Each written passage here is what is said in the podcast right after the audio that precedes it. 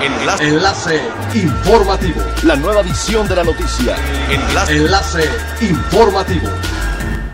Hola, ¿qué tal? Muy buenas tardes. Les saluda Gladys Kolev. Este es el segundo resumen de las noticias más importantes que acontecen este martes 15 de septiembre del 2020 a través de Enlace Informativo de Frecuencia Elemental. La Secretaría de Turismo firmó un acuerdo con la Federación de Haciendas, Estancias y Hoteles Históricos para impulsar una ruta turística por 53 edificaciones antiguas en el país. Miguel Torruco, titular de la dependencia, comentó que con esta iniciativa se busca generar 180 mil empleos en las comunidades alrededor de las propiedades que se encuentran ubicadas en Veracruz, Puebla, Tlaxcala, Estado de México, Morelos y la Ciudad de México, entre otros estados. Este proyecto favorece la generación e innovación del producto turístico, impulsa la inversión en el sector y reposiciona la arquitectura y la naturaleza como parte de los valores esenciales de México.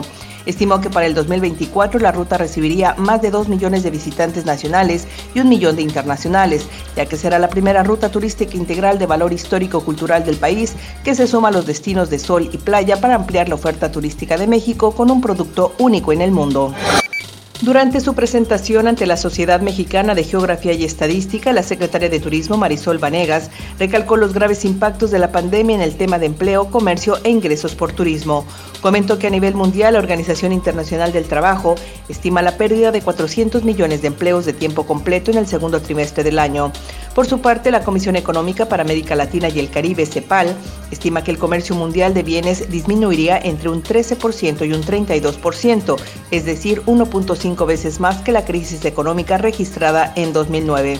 De acuerdo a la Organización Mundial de Turismo, las restricciones de viaje originadas por la emergencia sanitaria provocó una caída de 97% en las llegadas de turistas internacionales. Asimismo, recalcó la importancia del turismo en Quintana Roo como actividad esencial debido a que el Estado aporta el 43% de las divisas por turismo internacional que se generan en el país.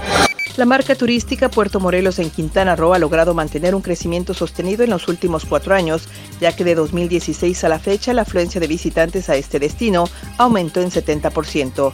Además, con base en los proyectos de marcha, se espera que su oferta de cuartos de hotel se expanda un 20%, pasando de 8.000 a casi 9.600 habitaciones.